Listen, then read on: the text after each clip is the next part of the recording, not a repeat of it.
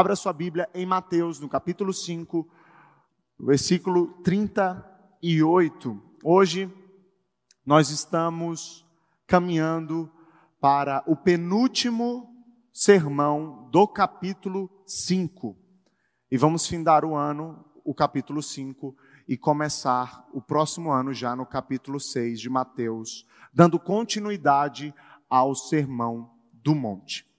Mateus 5, 38 até o 42 diz assim: Vocês ouviram o que foi dito? Olho por olho e dente por dente.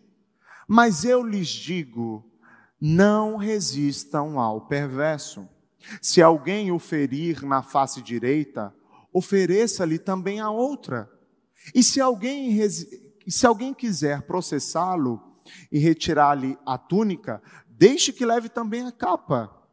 Se alguém o forçar a caminhar com ele uma milha, vá com ele duas. Dê a quem lhe pede e não volte as costas àquele que deseja pedir-lhe algo emprestado. Amém? Vamos orar. Pai, obrigado por tua palavra. Obrigado, Jesus, por esse tempo aqui. Que o Senhor possa trazer luz, entendimento daquilo que o Senhor, naquele sermão, diz para os discípulos, que possamos entender minuciosamente todas as verdades contidas nesse texto, Pai. Nós queremos sair daqui não como entramos, mas com o entendimento completo da sua Sagrada Escritura, Pai. Dessa passagem tão importante no Evangelho de Mateus. Obrigado, Jesus, por essas palavras. Obrigado, Jesus, por essas verdades. Que essas verdades sejam pilares nas nossas vidas. Em nome de Jesus, faça a sua vontade. Amém. Contramão. Você já andou na contramão alguma vez? Você já caminhou na contramão alguma vez? Eu lembro que quando estava andando em uma capital aqui no Brasil, chamada Fortaleza, eu coloquei no Waze e o Waze, ele não me colocou na contramão. Não foi ele. Foi eu que não soube ler o Waze. E acabei entrando na contramão. Quando a gente dá a curva e entra para essa rua que era a contramão, eu percebo rapidamente que milhares de carros vinham na minha direção e somente eu estava naquela posição. A contramão, é, ao mesmo tempo que desesperador, causa espanto, espanto nas pessoas que estão vendo. As pessoas perguntam: por que, que essa pessoa está caminhando na contramão? Porque caminhar na contramão não é normal. Por exemplo, se você anda na Djalma Batista e vê um carro andando na contramão, você para, pega o seu celular, filma e manda para o trânsito Manaus. Tem um doido andando na contramão na Djalma Batista. Ao ver alguém andando na contramão, você fica pasmo, porque não é o normal, não é o natural. Como pode alguém em sã consciência caminhar na contramão? Como pode alguém em sã consciência colocar a sua vida em risco dirigindo na contramão? Num sentido bem mais simples, você já caminhou talvez no shopping e ao vir a multidão de pessoas, você começa a desviar e você desvia para cá e você desvia para lá. Isso acontece muito em São Paulo. Em São Paulo eles têm um lado é para frente, outro lado volta, são duas vias, você fica meio que perdido. Você veio de Manaus, um lugar de índio, você fica assim, por onde qual é o rolê aqui? Eles andam com muita pressa. Quando você vai lá para o metrô, tem a escada rolante. De um lado você fica paradinho e de outro lado as pessoas que querem descer rápido. Eu, Manauara, né, morando em Manaus, eu fiquei no lado onde as pessoas querem passar e fiquei prendendo as pessoas que estavam atrás de mim. Eu estava ali, mesmo não andando em direção contrária, mas na contramão, porque aquelas pessoas, elas queriam passar e eu não estava dando passagem para elas. Você já deve ter passado por uma situação desse tipo.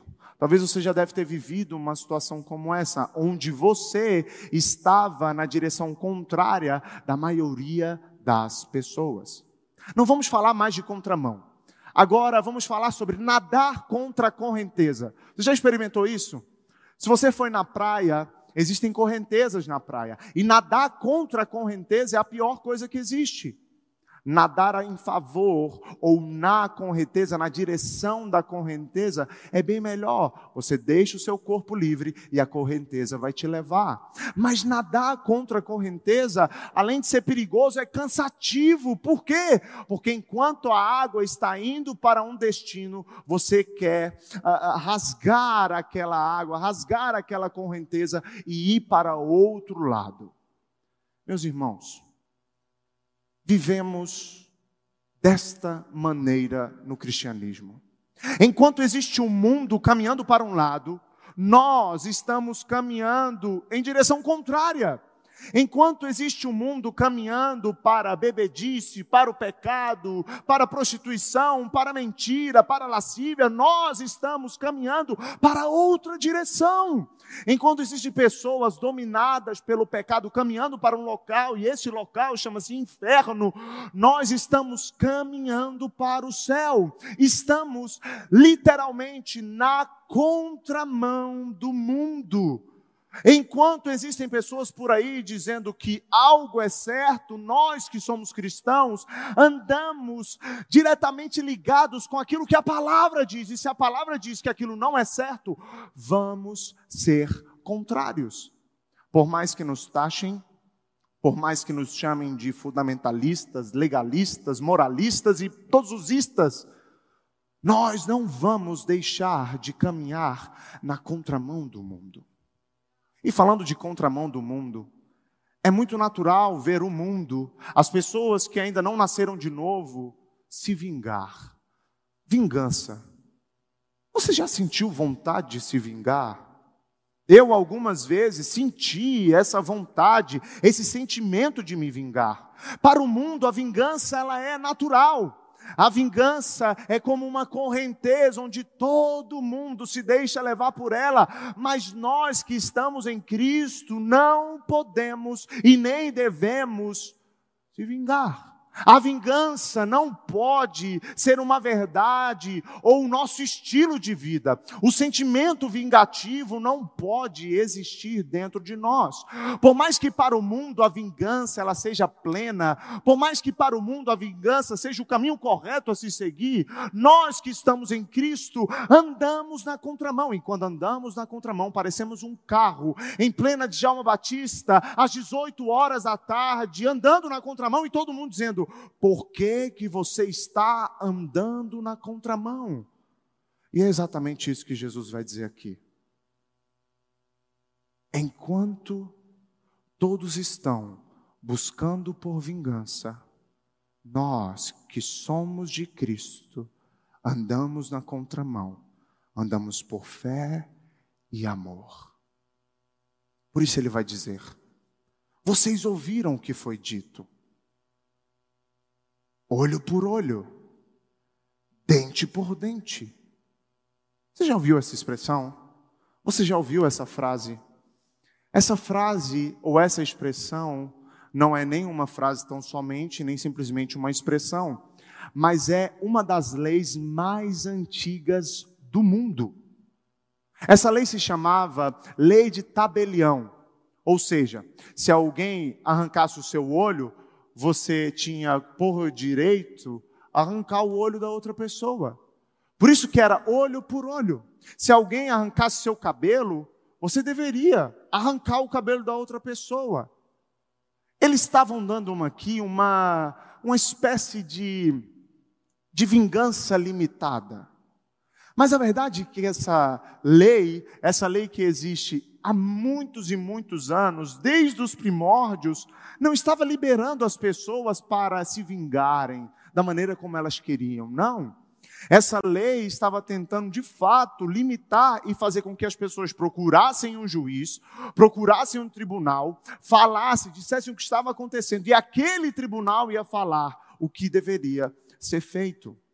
Porque, irmãos, a gente, como pecadores, nunca vamos conseguir vingança olho por olho. Pasmem, a gente sempre quer Não simplesmente arrancar o olho que foi nos tirado, mas a gente também quer arrancar a cabeça. O nosso coração pecador, a nossa natureza pecaminosa, não quer que a gente fique por baixo. Não basta simplesmente se igualar. Ah, já que ele arrancou meu braço, eu vou arrancar o braço dele porque o juiz permitiu. Não, a gente sempre quer mais e por querer mais é que um juiz precisa decidir o que vai ser feito. Então essa lei não era uma lei livre onde indivíduos normais, civis como eu e você, poderíamos simplesmente escolher e fazer, mas precisávamos chegar para um juiz e dizer o que aconteceu. E aquele juiz daria a sentença. Se nós vivêssemos essa vingança limitada, jamais seria dente por dente, jamais seria olho por olho. A gente sempre quer mais, a gente sempre quer estar por cima, a gente não quer voltar com desavença, com afronta, para casa. A gente quer sempre estar por cima. Se nos tiraram o dinheiro, a gente quer tirar o dinheiro do, do que nos tirou o nosso próprio dinheiro. E a gente quer arrancar a casa dele. A gente quer fazer tudo. Por quê? Porque esse é o coração pecaminoso. Jesus vai dizer aqui: vocês ouviram o que foi dito. Acompanhem comigo. Vocês ouviram o que foi dito.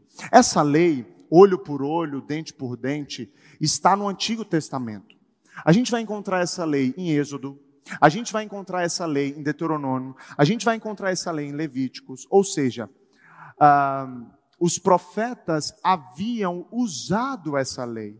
Por isso que Jesus agora está dizendo: vocês ouviram o que foi dito para vocês. Vocês têm ciência do que foi dito para vocês, olho por olho, dente por dente. A intenção original dessa lei era simplesmente colocar um teto na vingança, um limite na vingança. Porque cá entre nós, se deixar livre, as pessoas vão se matar. Se deixar livre para a vingança, as pessoas vão acabar uma com a vida das outras. Vai ser morte, sangria e por aí vai. Por quê? Porque o nosso coração é pecaminoso. Então essa lei vinha para limitar, colocar limite na vingança. Meus irmãos, diga limite. Vem cá, diga limite na vingança. Por isso, se alguém te ferisse com um olho, a vingança ela deveria ser na mesma medida, na mesma proporção. Além disso, a lei uh, tinha como objetivo de propiciar não simplesmente uma vingança individual, ao contrário, essa lei pertencia ao tribunal tão somente. Mas aqui vem Jesus e explica de fato o que Devemos fazer o que os nascidos de novo devem fazer quando estão prestes a cometer uma vingança. Aí chega a hora que colocamos o nosso carro na Djalma Batista às 18 horas na contramão. Esse é o momento que as pessoas vão começar a olhar para nós e dizer assim: por que você não se vinga? Vamos lá, olho por olho, dente por dente, você vai deixar barato. Você vai deixar essa pessoa te caluniar, brigar com você, te xingar? Você vai deixar por isso mesmo? Meus irmãos, nós estamos em uma cultura chamada cultura do cancelamento. Você já ouviu cultura do cancelamento? Onde pessoas são canceladas todos os dias na internet. E esse cancelamento ele vem acompanhado de todos os tipos de palavras. Mas simplesmente a pessoa que está sendo cancelada tem a sua vida social totalmente destruída. É a cultura do cancelamento. Algumas pessoas cancelam e outras pessoas gostam de ver o cancelamento. Eu já vi pessoas que passam horas e horas e horas e horas vendo uh, uh, comentários de pessoas sendo canceladas. E não somente isso, olham os comentários, leem os comentários e começam também a comentar os comentários dos comentários de alguém que está sendo cancelado nos comentários. Cristão não faz isso, é óbvio. Mas hoje isso ficou normal. Eu lembro que na minha casa isso aconteceu. Eu e Agnes, a gente foi uh, cancelados, né, amor? A Agnes contrapôs a atitude de uma, uma pessoa e ela publicou nos stories dela o pensamento dela e Agnes foi cancelada. Não foi um cancelamento dizendo assim, olha, você é feia, mas foi um cancelamento falando, tomara que você, o seu marido e a sua filhinha morram. Porque Agnes pensou de maneira diferente de alguém, alguém se levantou, se achando no direito de ir até o nosso Instagram e nos denegrir.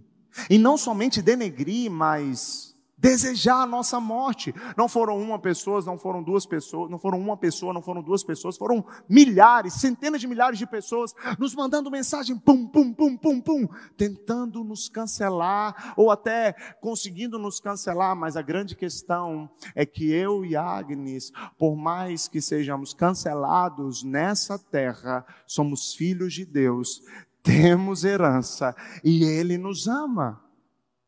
Não respondemos uma mensagem, sim ou não, Agnes? Uma, uma. A Agnes não teve acesso às, às, às, às, mensagens, mas eu li as mensagens, eu estava apagando as mensagens e não respondi essas mensagens. Porque a vingança não pertence a mim. A vingança não pertence a Agnes. A vingança pertence a Deus. A vingança pertence a Ele. Nós poderíamos dizer assim: não, olho por olho, dente por dente. Se falou que eu vou morrer, eu vou falar que essa pessoa vai morrer. E tem mais, eu não só vou falar que ela vai morrer, mas ela vai morrer assim, assim, assim, assado. Alguém que está no mundo, ou alguém que não conhece a Cristo, poderia até ter esse desejo de fazer isso. Poderia até achar normal que as mensagens fossem fossem respondidas. Mas não. Eu também já tive, numa proporção muito menor, um dia em que fui cancelado por expor meu pensamento. Fui cancelado. Me mandaram mensagem, me instigaram, me chamaram de filho de uma mãe, de filho de uma mãe, de tudo que vocês imaginarem me chamaram. Eu falei, uau, eu estou sendo cancelado. Não respondi uma mensagem sequer, porque a vingança não pertence a mim, pertence a Deus. Meus irmãos, a vingança, por mais controlada e restringida que seja, não pode ter lugar na nossa vida. Não é simplesmente eu vou me vingar, mas eu vou me vingar numa proporção bem menor. Mas eu não vou deixar barato. Eu já ouvi pessoas que estão na igreja falando assim: eu não levo desaforo para minha casa. Gritou comigo, vai ouvir. Pisou no meu pé, vai levar também, porque eu sou assim. Eu já ouvi até uma frase de alguém dizendo: Deus me salvou, mas não me abestalhou. Como se o fato de eu ser salvo uh, não fosse, fosse um, um, um, um, um porquê de eu ser alguém besta. Na verdade, o fato de ser salvo me faz entender que, ainda que eu seja ferido, eu não vou me vingar, porque os meus olhos estão focados na herança, os meus olhos estão focados naquele que vive e que reina para todo sempre. Então, a vingança, por mais que seja restrita, como dizia essa lei, olho por olho, dente por dente, a vingança não pode estar contida no coração de um cristão. Não pode. Você flamenguista, que está aí ferido com o Palmeiras. E se você é cristão, que pregação perfeita para o dia de hoje. Não é o momento de você pensar em vingança, mas é o momento de você amar o Palmeiras. Deus conhece seu coração. Então, a vingança nunca deve ser uma realidade nas nossas vidas. Em suma, meus queridos, nesse versículo 38, por trás uh, uh, disso que acabamos de entender, que acabamos de compreender, todo cristão não deve, não pode viver fundamentado nos seus direitos ou naquilo que ele pensa ser o seu direito. Nós precisamos estar fundamentados em fé e amor e amor para com o próximo. Por mais que você diga, é um direito meu, Cristo está nos dizendo: não, não é olho por olho, dente por dente os seus direitos, aquilo que você acha que é o seu direito, e por mais que seja legal, não pode estar à frente do amor para com o próximo. Por mais que você acha, ou por mais que você pense que você tem o direito pleno de se vingar, de esganar, de falar mal, de denegrir. Por mais que você pense que você tem esse direito, por mais que eu pense, Cristo nos chama para um relacionamento com o próximo e um relacionamento de amor. Irmãos, vem comigo. Se somos cristãos, Cristo é o nosso maior exemplo. Por mais que Cristo tenha sido humilhado, espancado, ferido, caluniado, xingado, preso em uma cruz, ele disse: Pai, perdoa-os. Eles não sabem o que fazem. A gente não viu Jesus na cruz apenas dizendo assim: vocês vão ver. Estou indo como um cordeiro, mas vou ressuscitar como um leão. Bate. Vocês vão ver o que eu vou fazer com vocês. Não é nem olhar para Jesus, eu não consigo imaginar Jesus fazendo isso. Mesmo apanhando e sofrendo a maior humilhação que um ser humano poderia sofrer naquela época, porque cruz era lugar de bandido, cruz era lugar de marginal, cruz era o método, o pior método romano de se matar alguém. Jesus não quis se vingar, mas usou até os últimos minutos naquela cruz para salvar um pecador arrependido que estava ao lado dele. Vingança não pode estar no nosso coração. O mundo vai olhar para você, vai ver você, Ítalo, não se vingando e vai dizer assim: como você não vai fazer nada? Às vezes até o da sua própria casa. Olha para José.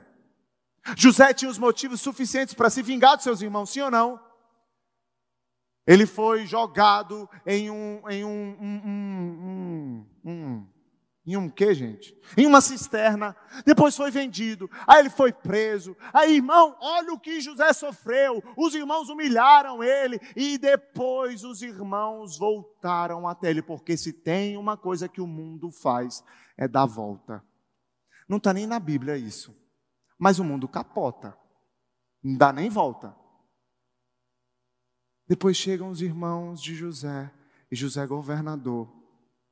Ao invés de prender, maltratar eles, José, com zelo, amor, cuida, apacenta os seus irmãos, cuida da sua família. Eu sofri muita coisa com meu pai. Meu pai me expulsou de casa duas vezes.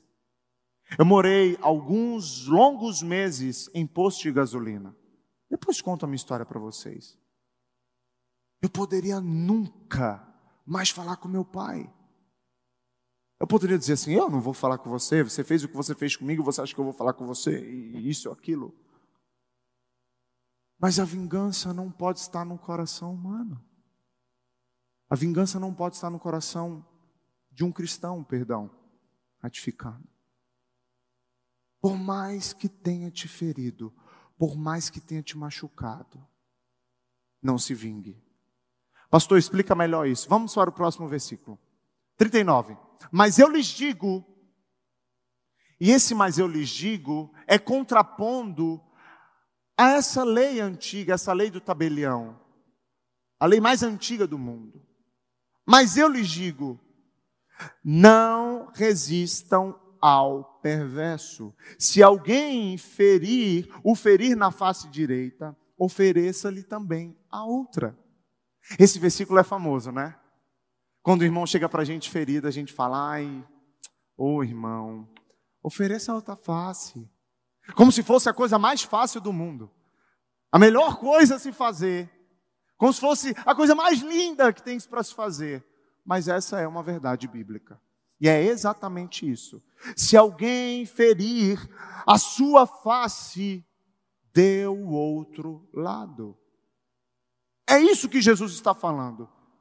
Jesus está contrapondo contrapondo aquilo que a lei, olho por olho, dente por dente, dizia.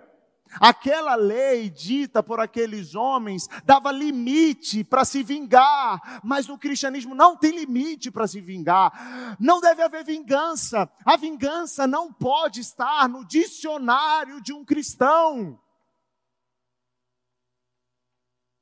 Não pode. Então, nesse versículo, Jesus pede para que a gente dê, dê o outro lado da face. Assim como um tapa na cara com a parte de trás da mão, porque se vamos bater com a mão direita no lado direito da face, a gente não vai dar assim porque senão vamos pegar no lado esquerdo. E o que a Bíblia está falando é que é no lado direito, é você dar um soco com a parte de trás da mão. Esse ato, naqueles dias, era um ato de humilhação extrema. Não era um tapa, não era um empurrão, não era um chute, mas era um soco com a parte de trás da mão direita. Pum! Era humilhação total. E é nesse contexto que Jesus diz: se levante e ofereça o outro lado.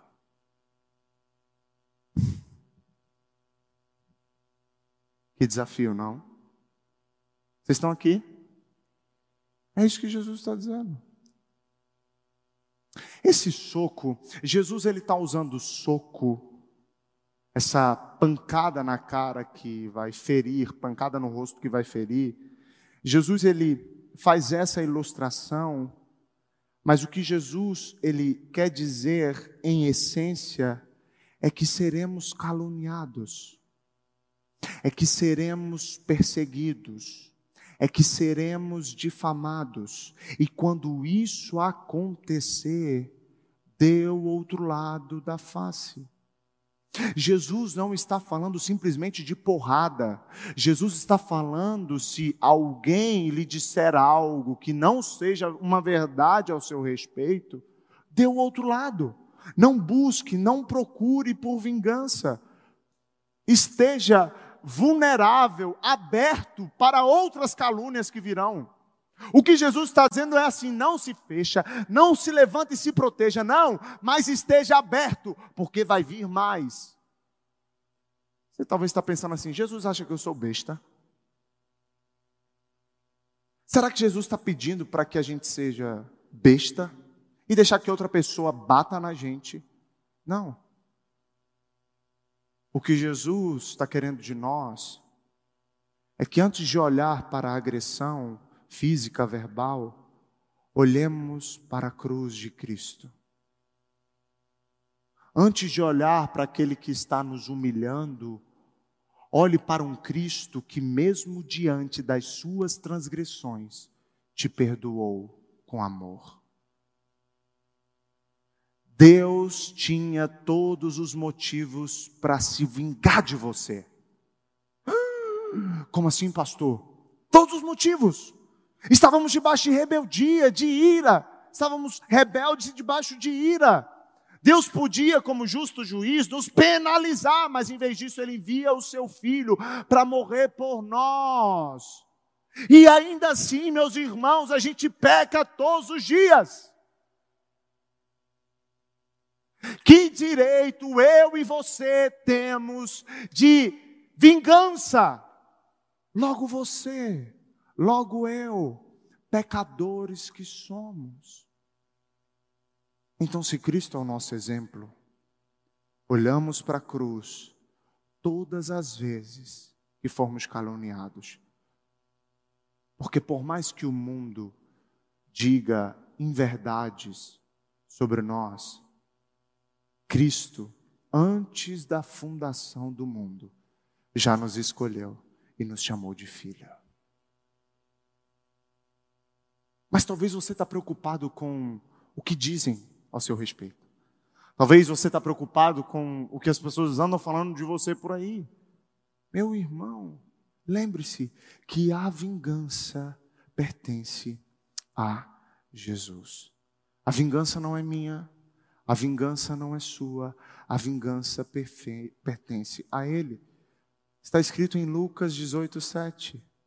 Não fará Deus justiça aos seus escolhidos? Será que Deus vai deixar você ser injustiçado?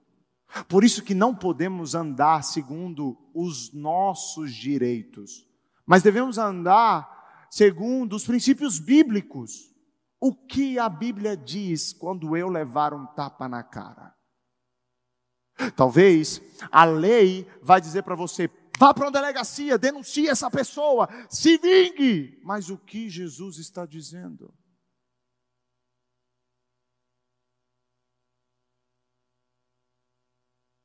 Talvez algumas pessoas estão falando assim: desculpa, mas eu não concordo.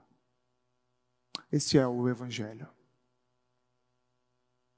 Não fomos chamados para levantar a nossa bandeira ou os nossos pensamentos, mas fomos chamados para viver o que está escrito aqui. As pessoas podem olhar para você e dizer assim: é muito besta, mas você sabe para onde você está caminhando. Olho nenhum viu, ouvido não ouviu, nem passou pela mente do homem o que ele tem preparado para você. Do que vale as pessoas olharem para você e dizer assim: nossa, se vingou muito bem, uau, é isso aí. Se os céus não aprovam o que você está fazendo. Eu não quero nem ser tão místico, nem quero falar os céus, mas eu quero dizer, do que adianta o mundo dizer assim, ó, isso aí, se a Bíblia diz, dê outra face. Será que estamos dispostos a entregar a outra face?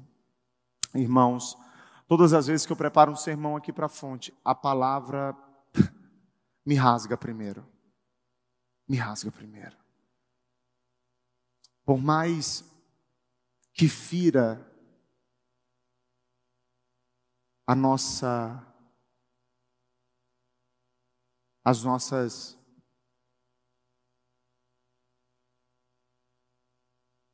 as nossas ideologias, por mais que fira a nossa, a nossa mente, por mais que algumas coisas possam nos ferir, por mais que algumas coisas podem, possam nos deixar com o olho roxo, por mais que você esteja todo rasgado, deixe a vingança com Deus.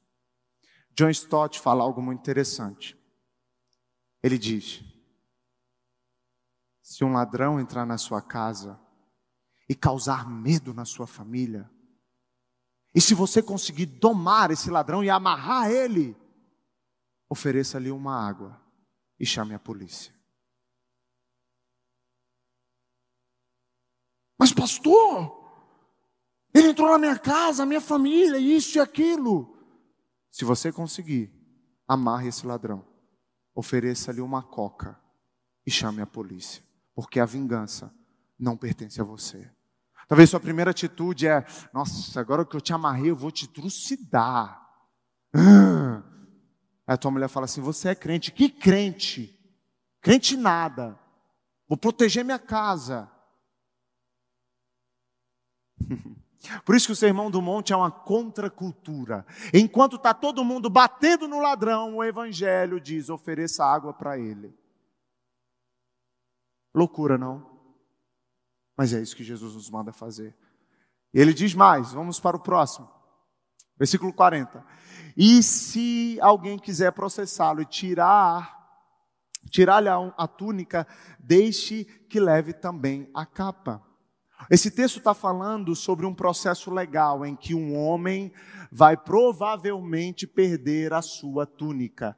O que é túnica? A túnica é uma roupa, uma roupa muito especial, uma roupa até considerada no Antigo Testamento uma roupa sagrada. Então, se alguém vai até o juiz e, e ganha a causa, entregue para essa pessoa a túnica. E não só isso, faça mais, entregue a capa também. Que, que Jesus está querendo falar para nós?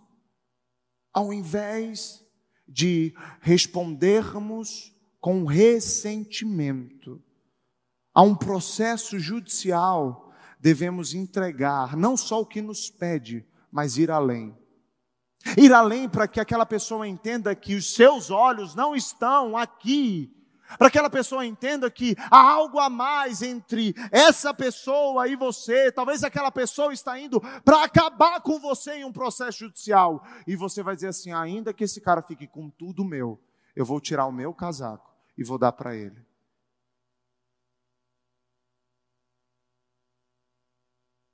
Não, pastor, desculpa, eu não concordo, não dá, não dá. Então rasga essa passagem da sua Bíblia se você não está concordando. Não tem como. O que Jesus está dizendo é que se você fez o mal a alguém, se você causou algo a alguém, e essa pessoa vai até o juiz requerer os seus direitos, dê. Faça além. Não dê com ressentimento, mas dê entendendo que você precisa amar o próximo. Vamos para uma outra situação? Aqui também está falando sobre ser processado injustamente. Injustamente. Eu lembro de uma moça que trabalhou na nossa casa e a gente deu tudo para essa moça, tudo. A gente ajudava, a gente ajudou para arrumar a casa dela, a gente fez tudo, irmão. Ela saiu da nossa casa e queria nos processar. Eu sabia que era injusto, ela sabia que era injusto. O que a Bíblia está falando é: se ela ganha esse processo judicial, dê a ela o que ela pede e dê mais, para que ela entenda que o seu coração não está nas coisas dessa terra, o seu tesouro não está nessa terra, o seu tesouro é o céu. E diga para ela: minha querida, está aqui. Eu não só vou lhe dar a minha túnica, mas eu também vou lhe entregar a minha capa, porque eu amo a sua vida. Sabe por que a sua mente está bugando? Você está dizendo assim, isso é muito perfeito, isso é, isso é romantizar demais, é porque essa nossa essência pecaminosa fica gritando dentro de nós. Quem falou isso não foi Mateus, foi o próprio Cristo, o próprio Deus pregando. Vai além, faça mais. O princípio aqui é: não dê só o que lhe pede, faça mais. Mostre para aquela pessoa que você não tem ressentimento algum, que você a perdoa, que você a ama, faça mais. Não peça só perdão, peça perdão e lhe dê um presente. Faça mais, chame para um café, chame para um jantar, prepare algo, faça mais. Não espere que as coisas cheguem a vias de fato. Não espere que você vá para a mão com uma pessoa, não. Faça a sua parte. E ainda que essa pessoa pegue até a sua capa e saia falando mal de você, entenda que é melhor ser ferido por fora do que se corromper por dentro. Amém? 41, vamos lá. Se alguém o forçar a caminhar com ele uma milha, vá com ele duas. Esse terceiro exemplo aqui é, provavelmente se refere a uma prática do exército romano. O exército romano pegava judeus para caminhar com eles algumas milhas carregando as suas bagagens. Então, Jesus está dizendo: se alguém pedir para caminhar, para você caminhar com ele, uma milha, vá duas com ele. Jesus está aqui oferecendo o mesmo princípio do versículo 40. Faça mais, vai além. Um soldado romano poderia ordenar que um civil, que um judeu fizesse, caminhassem com ele. Poderia ordenar e aquele homem tinha que aceitar. Sabe quando sua mãe pede para você lavar a louça? Ou sua mulher pede para você lavar a louça? Hã? Ah, sua mãe não pede para você lavar a louça? Ela faz tudo? Pede para lavar o carro? Fazer qualquer coisa, não sei. E aí você vai assim, ó. Quando a Agnes fala assim, lava a louça.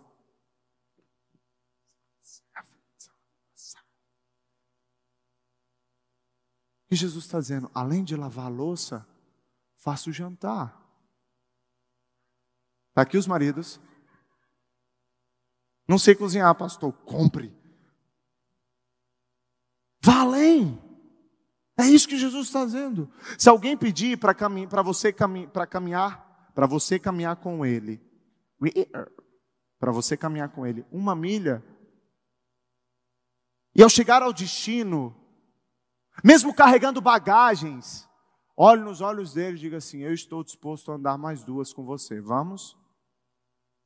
Nós não estamos falando aqui de algo voluntário. Os judeus eram obrigados. Obrigados. Imagina, um judeu estava lá fazendo alguma coisa do seu cotidiano, do seu dia a dia, estava lá fazendo algo. Chegava um, um, um soldado romano e dizia assim: Ei, para o que você está fazendo e vamos andar comigo aqui uma milha. Eu não sei quanto é uma milha. Sabe quanto é uma milha, Caleb? Não? Eita, bicho inteligente, cara. Então, ele diz assim: para o que você está fazendo e vamos caminhar comigo. Ele não tinha direito de escolha. Ele não ia dizer assim: não vou. Ele era obrigado. Então Jesus está dizendo: se alguém te obrigar a caminhar uma milha, vá com ele duas. Só que o princípio é muito mais profundo. Ele está dizendo assim: se alguém lhe pedir para caminhar uma milha, ande com ele duas. Faça mais. Vá além. Vá além. Sem ressentimentos. Porque alguém que caminha uma milha obrigado, caminha essa uma milha pensando. Vum, Assim que o judeu canta, não sei. Quero matar esse soldado, que eu estava aqui na minha casa em paz. É para caminhar sorrindo. E quando findar o destino diz assim: Eu posso andar mais duas milhas com você. Vamos? Porque lembre-se, a vingança, a vingança não é uma realidade no nosso meio. 42. Dê a quem lhe pede. Escute isso. Dê a quem lhe pede. E não volte as costas àquele que deseja pedir-lhe pedir algo emprestado. Dê a quem te pede. Semanalmente, a gente vai em um grande shopping aqui da nossa cidade almoçar, né, Ítalo? E quando a gente está almoçando,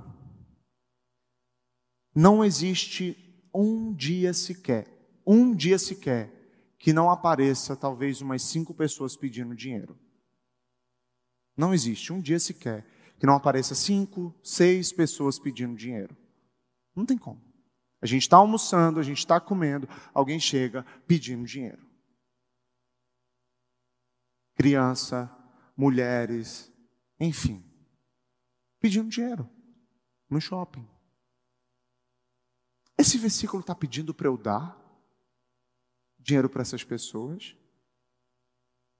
Esse versículo está falando que eu preciso dar para todo mundo que me pede? É isso que Jesus está falando?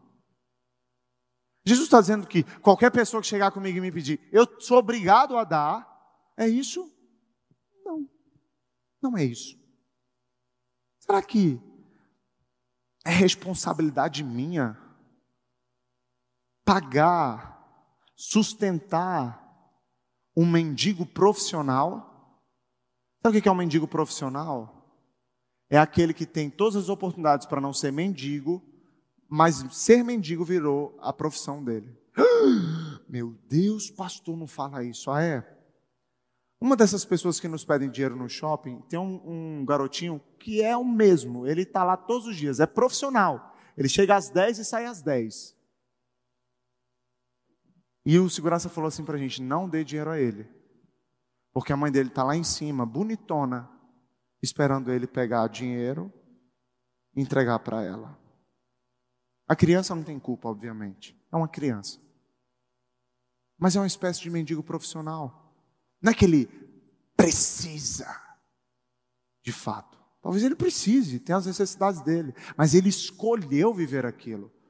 Talvez a família tenha já dito que poderia ajudar, enfim. Talvez o governo já tenha tentado ajudar, uma igreja, não sei. Mas se alguém escolhe ser um pedinte, escolheu. Ele tinha outras opções. Não, mas eu quero pedir. É um mendigo profissional. Será que eu, como cristão, tenho a obrigação de bancar um mendigo profissional? Será que eu, como cristão, tenho a obrigação de dar a todo mundo que me pede? Será que eu tenho a obrigação de financiar a vida de um drogado? De pagar para que ele use droga? Será que eu tenho essa obrigação? Quando Jesus diz, dê a quem lhe pede, será que ele está dizendo para dar a todo mundo que me pede sem exceção? Se fôssemos, meus irmãos, atender a todo mundo que nos pede, nós estaríamos falidos. A gente estaria falido. Se não tivéssemos falido, não teríamos mais dinheiro para o próximo fim de semana. As pessoas vão nos pedindo, as pessoas sabem que dali tem alguém que dá e começam a se aproveitar. O que Jesus instrui é que precisamos sempre estar disponíveis para ajudar, sempre disponíveis para doar, mas precisamos ter discernimento se realmente aquela pessoa precisa. Aqui existem alguns princípios, e um princípio é: nós não podemos ser apegados ao dinheiro a tal ponto que uma pessoa chega para a gente, eu preciso disso, mas o que, que eu vou ganhar com isso? O que, que você acha que eu vou ganhar te dando dinheiro? Nossa mente não pode ser tão capitalista ao extremo, mercenária. Não, somos cristãos. O nosso coração não está na grana, não, mas nós precisamos olhar para a pessoa que nos pede e entender se realmente essa pessoa tem necessidade.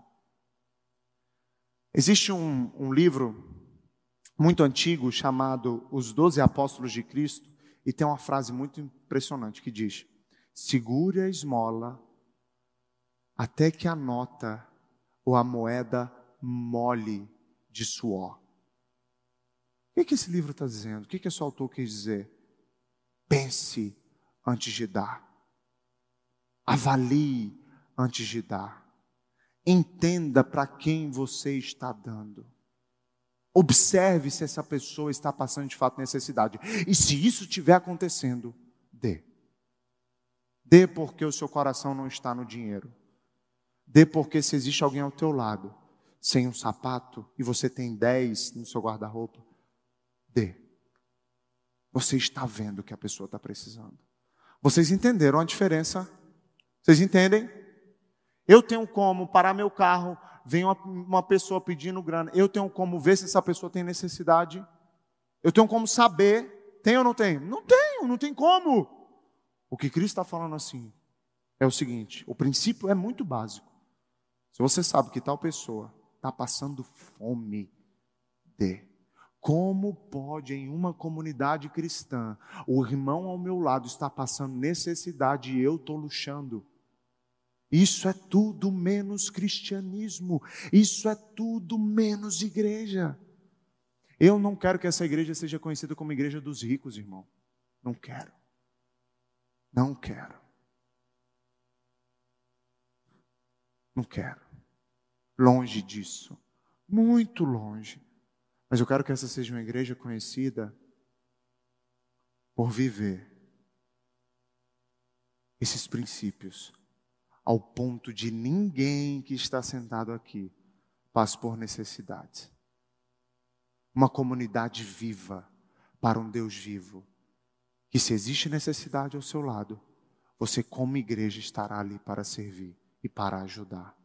Então Jesus está dizendo: dê a quem lhe pede, e não vire de costas, como se você não estivesse vendo. Como se você sabe que tal pessoa precisa, mas você finge que ela não existe. Ei, sabe quando você sente que você precisa ajudar alguém, você quer virar as costas? É aquela pessoa que você precisa ajudar. Não finja que as coisas não estão acontecendo ao seu lado. Não finja. Eu lembro que quando eu passava necessidade, eu ficava torcendo para alguém me levar para comer depois do culto. Eu ficava na porta da igreja assim, pedindo para alguém me convidar, assim, tipo assim, pedindo a Deus, Deus, que alguém me convide para comer. Que alguém me chame para comer.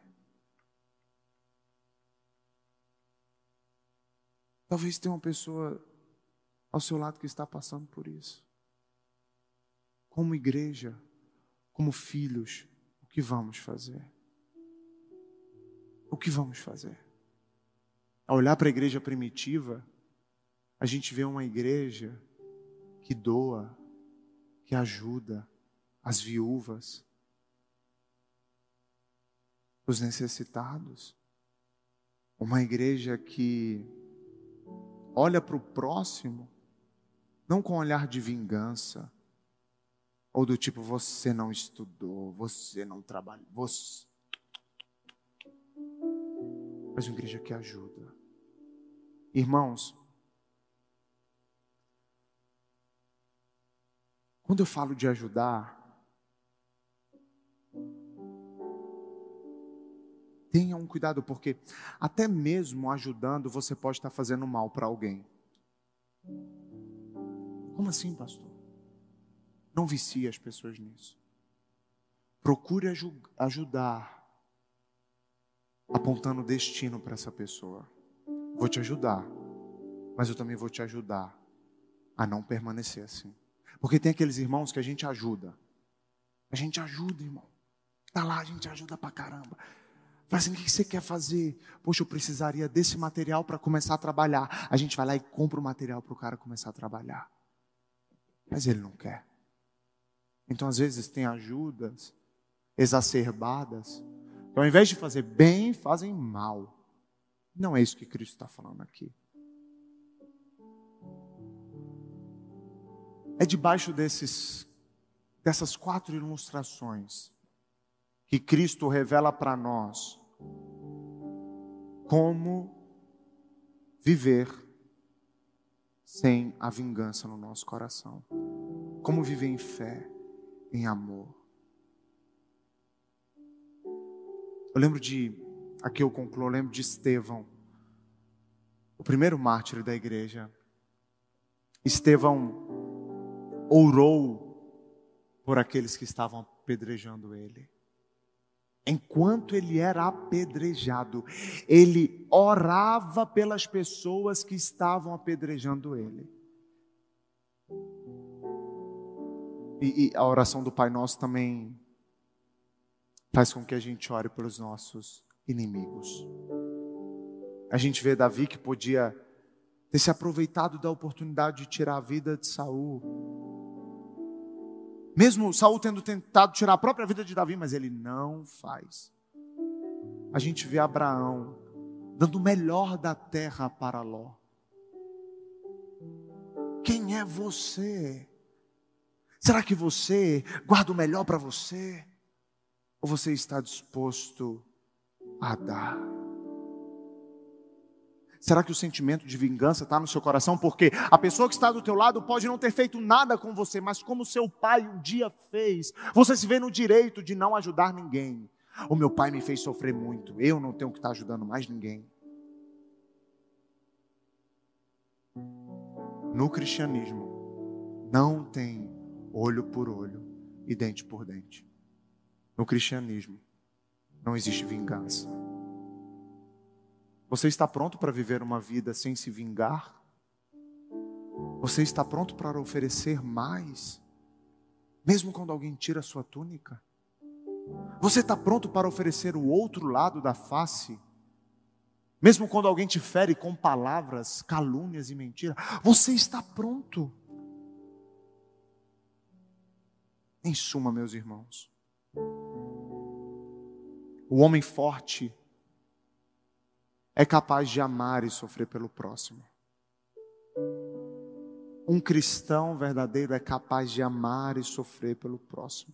Enquanto o fraco, o homem fraco, só pensa em si mesmo. O homem fraco fere os outros para se defender. Está sempre na defensiva. Mas o homem forte sabe que a sua força não vem dos seus braços, nem da sua conta bancária. O homem forte, o cristão, sabe que a sua força, a vingança, vem do justo juiz, que é o seu Pai, que é o Deus Todo-Poderoso. Se você vive por aí se eu vivo por aí tentando me vingar a qualquer custo, eu estou denunciando que não sou um verdadeiro discípulo de Cristo. Eu estou mostrando que algumas verdades do cristianismo não entraram dentro de mim.